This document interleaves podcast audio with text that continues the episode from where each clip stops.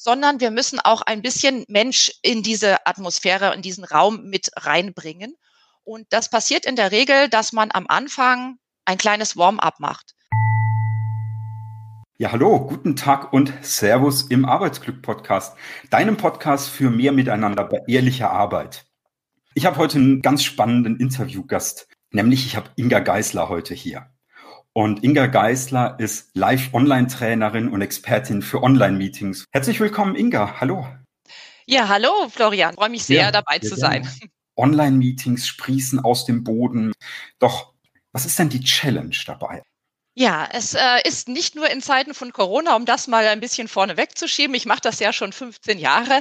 Ein ganz wichtiges Thema, weil die Menschen sich ähm, anders als über andere Tools äh, wie Foren und so weiter in einer Live-Situation treffen. Und äh, ähnlich wie in der Präsenz ist es definitiv so, dass ich da eine Sozialisierung durchführen muss dass ich äh, die Herausforderung habe, natürlich meinen Inhalt ähm, zu besprechen. Das ist in den Meetings der Fall, die auch sehr oft sehr eng getimt sind. Das ist genauso aber in Live-Online-Trainings oder Webinaren der Fall. Denn diese Sozialisierung, die normalerweise in der Präsenz automatisch passiert, das gibt es ja hier erstmal nicht und das muss hier ganz stark initialisiert werden.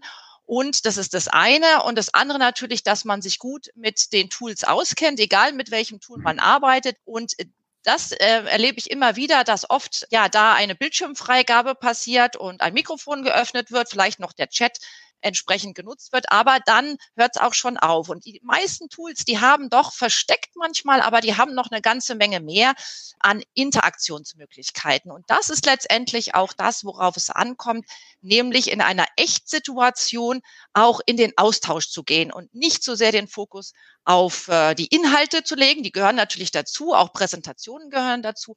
Aber äh, letztendlich ist es wichtig, dass die Menschen sich Zeit nehmen, um über das zu sprechen, weil das ist ein Grund, warum man sich live trifft. Okay, das heißt, in deinem Berufsleben unterstützt du hinsichtlich Tools und aber auch hinsichtlich ich nenne es mal vielleicht Mindset, also so traut euch vielleicht auch ein bisschen so dahingehend? Ja, Mindset und Methodik, Didaktik natürlich ist auch schon eine andere, als wir das aus der Präsenz kennen, ja. Ähm, ich sage immer wieder, wenn man es mal gut erlebt und wenn man sich traut, dann kann man ganz viel Mensch erleben. Das ist das. Wichtige, dass wir sehen, ha, auf der anderen Seite sind Menschen jetzt live vor mir und die möchte ich ansprechen, direkt mhm. ansprechen und die möchte ich aber auch in das Geschehen mit einbeziehen. Das ist wirklich das ganz Wichtige dass sie dabei sind.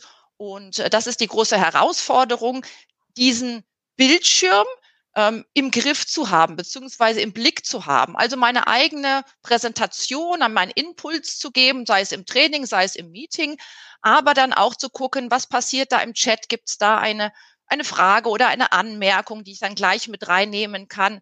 Oder äh, meldet sich vielleicht jemand? Und das ist eine große Herausforderung, die wir beim Live Online hier im Meeting oder in den Trainings auf jeden Fall beachten müssen.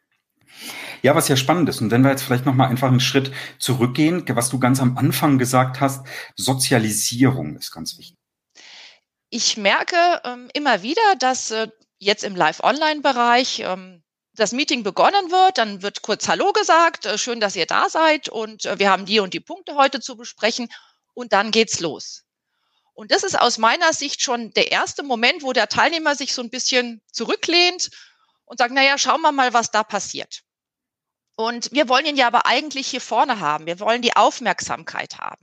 Und deswegen müssen wir ähm, die Menschen sozialisieren. Und das bedeutet, wir müssen nicht nur auf der Sachebene mit ihnen umgehen, Besprechungen ähm, sachlich führen, sondern wir müssen auch ein bisschen Mensch in diese Atmosphäre, in diesen Raum mit reinbringen. Und das passiert in der Regel, dass man am Anfang ein kleines Warm-up macht. Das ist, äh, wenn man eine Gruppe neu formiert im Training, natürlich eine bisschen größere, auch zeitlich gesehen, ähm, eine, eine Methode, die man da anwenden sollte, dass man auch so ein bisschen, wer ist denn dahinter? Welche Gemeinsamkeiten, welche Unterschiede gibt es? Also wo ist denn der Mensch hinter der ganzen ähm, Technik und Sachlichkeit. Und ähm, natürlich auch in weiterführenden Meetings beispielsweise. Das passiert in der Präsenz automatisch, ne, dass man sich mal unterhält. Ach, ich habe ja, äh, wie war es denn gestern hier im Kindergeburtstag oder sonst irgendwas. Ne? Ähm, und das passiert hier leider viel zu wenig, Wenn es aber passiert, wenn man es initialisiert, das ist ganz wichtig für die Moderatoren. Und dann passiert aber ganz viel, weil dann öffnen sich nachher äh, die Menschen und geben ihre, ihre Meinungen, ihre Informationen, ihr Wissen, ihre Erfahrungen weiter, wenn sie sich als Teil dieser Gruppe fühlen. Das kriege ich nicht hin, indem ich nur auf der Sachebene bleibe, sondern da muss ich wirklich ähm, auch mal zwischendrin ein bisschen Späßchen machen und die Menschen ja als Menschen begreifen und mhm. das finde ich ganz wichtig. Also so eine Lockerheit einfach reinzubringen. Ja, ne? Das ist richtig. den Ernst ein bisschen rauszunehmen. Du hast es zweimal schon gesagt, also wirklich auch den Menschen in den Mittelpunkt mhm. zu rücken. Und du hast auch gesagt, in, in, ein Moderator, der da, der da auch für, für so ein Warm-up sorgen soll. Ich finde, ein Warm-up ist immer, immer super. Ich meine, wir haben uns heute auch kurz vorher noch hier getroffen und haben uns auch ein bisschen, ein bisschen warm gequatscht, auch zu dem Thema dann. Ne? Das ist immer ganz wichtig. Das stimmt. Beim Sport macht man auch ein Warm-up. Warum also auch nicht im Meeting? Jetzt kenne ich das zumindest so aus meiner Praxis. Ich war ja fast zehn Jahre Projektmanager internationale Teams äh, geleitet und kenne das sehr gut, dass es meistens keinen Moderator gibt. Entweder ist der Projektmanager derjenige, der das Meeting führt, oder es ist vielleicht der Konstrukteur, wenn es ein technisches Thema ist, oder also es sind eigentlich die Teammitglieder. Jetzt mal ganz konkret, wie gestaltet denn ein Projektmanager oder vielleicht aber auch ein Abteilungsleiter im Abteilungsschurfix jede Woche? Wie gestaltet der so ein Warm-up? naja, also ich glaube, in der Präsenz wird auch schon mal rechts und links gesprochen. Und ähm, wenn der Projektleiter, der kennt äh, seine Leute in der Regel ja auch, die er dabei ist. Und da einfach mal zu gucken, ähm, was ist denn da gelaufen, ne? wie, wie geht's der Familie oder äh, andere Dinge anzusprechen, die jetzt auf der Privatbasis sind. Es gibt natürlich auch so Aktionen, wenn ich zum Beispiel als Moderator und ich schlüpfe dann immer in die Rolle als Moderator, selbst wenn ich Teil des Meetings bin, ist natürlich immer eine Doppelrolle, aber ich schlüpfe in die Rolle des Moderators, habe vielleicht irgendwie eine Farbskala mitgebracht und gehe mal ganz kurz rum, welche Farbe entspricht heute eurer Stimmung. Solche ganz kleinen Dinge, ja, oder habe ein paar Bilder auf eine Folie gebracht und so kurz nach einem Wochenende frage ich, ja, was habt ihr dann am Wochenende gemacht? Komm, lass uns mal kurz eine Runde machen ähm, um anzukommen hier, um nochmal wieder so ein bisschen zusammenzufinden bevor es losgeht. Also da gibt es viele ähm, Aktionen, die man sowohl im Training machen kann, weil da ist es auch ganz wichtig. Da kennen sich ja oft die Menschen gar nicht, die da mhm. virtuell zusammenkommen, sondern da muss man sie äh, tatsächlich zusammenführen als Gruppe.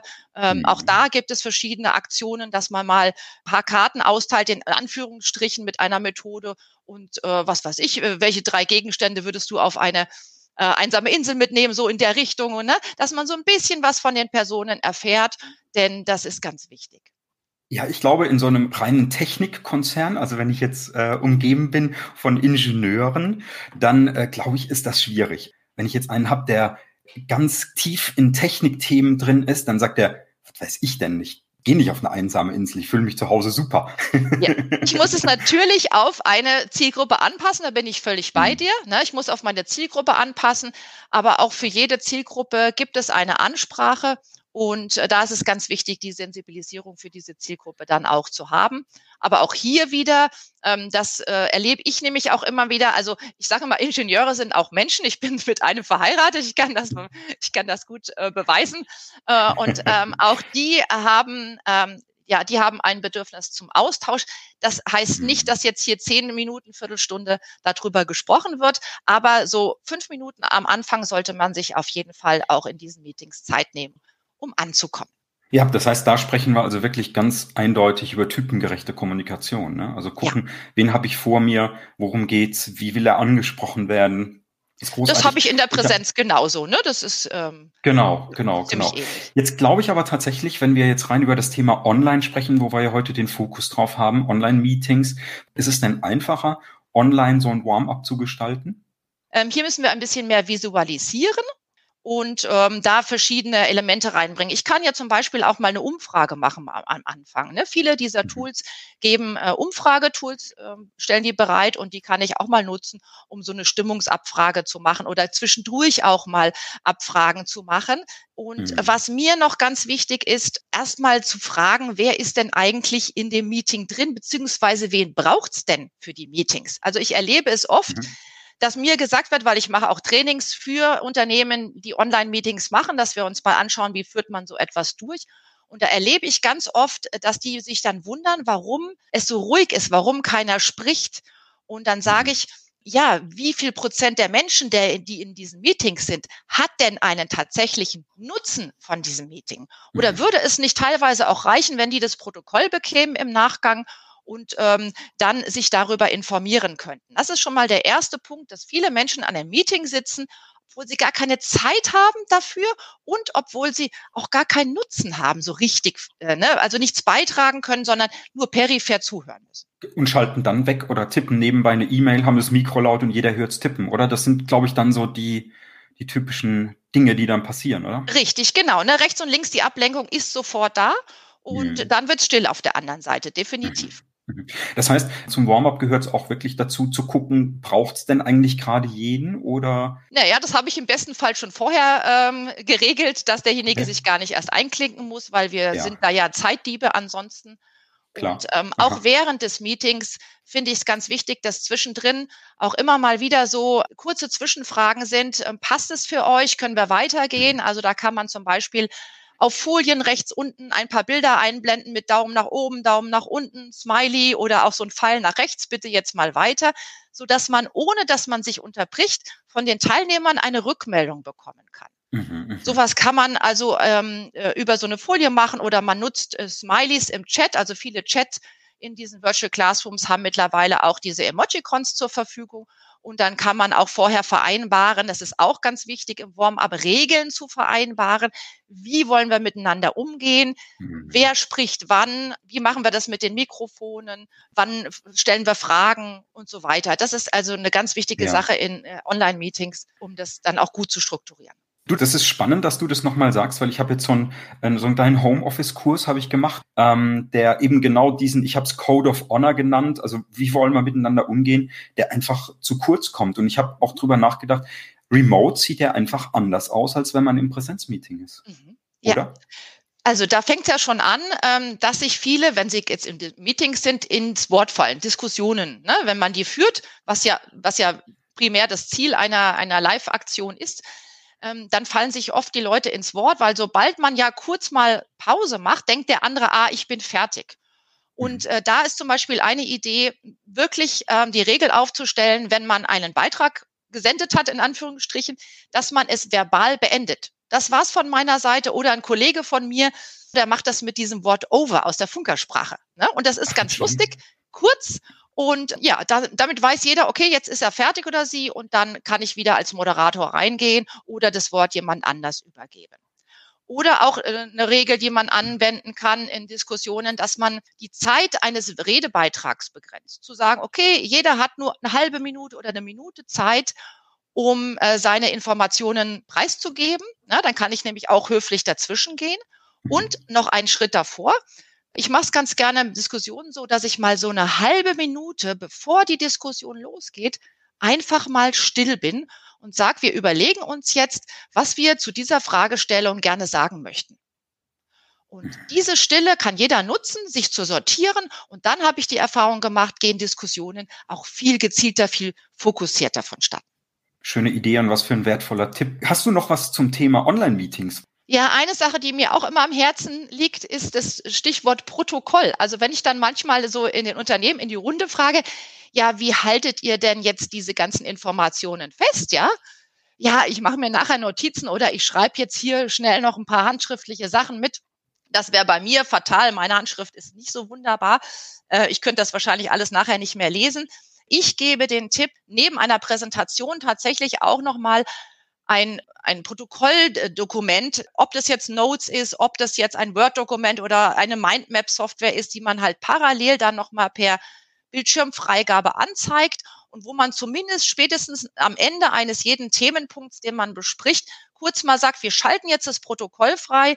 Ich tippe das kurz ein, was wir hier besprochen haben und dann sieht auch jeder, ist es richtig angekommen so? Wer ist für was zuständig? Und da habe ich gemerkt, wenn man das macht, erhöht sich auch die Verbindlichkeit, diese Aufgabe, die einem dann vielleicht zugewiesen wird, auch zu erfüllen bis zum nächsten Mal. Wenn beim nächsten Mal, nämlich am Anfang des Meetings, dieses Protokoll am Bildschirm erscheint und da ist dann ein Kreuzchen von wegen ist noch nicht erledigt, hm, dann wird es sich der, der, derjenige dann schnell mal überlegen, ob er beim nächsten Mal die Aufgabe dann doch gleich macht. Also das sind äh, solche Sachen, Protokoll führen, finde ich sehr wichtig und das auch transparent machen. Also ich habe auch schon Meetings gemacht, wo ich permanent wo nicht irgendwie eine Präsentation dabei war, sondern wo ich permanent einfach das Protokoll angezeigt habe am Bildschirm und immer, wenn äh, ich was für wichtig hielt, dann habe ich es kurz als Moderator aufgeschrieben oder wenn jemand sagt, hm, Moderator und Protokollführer schwierig, dann bittet im Vorhinein einfach jemanden für euch Protokoll zu schreiben. Das ist in der Präsenz ja auch oft der Fall.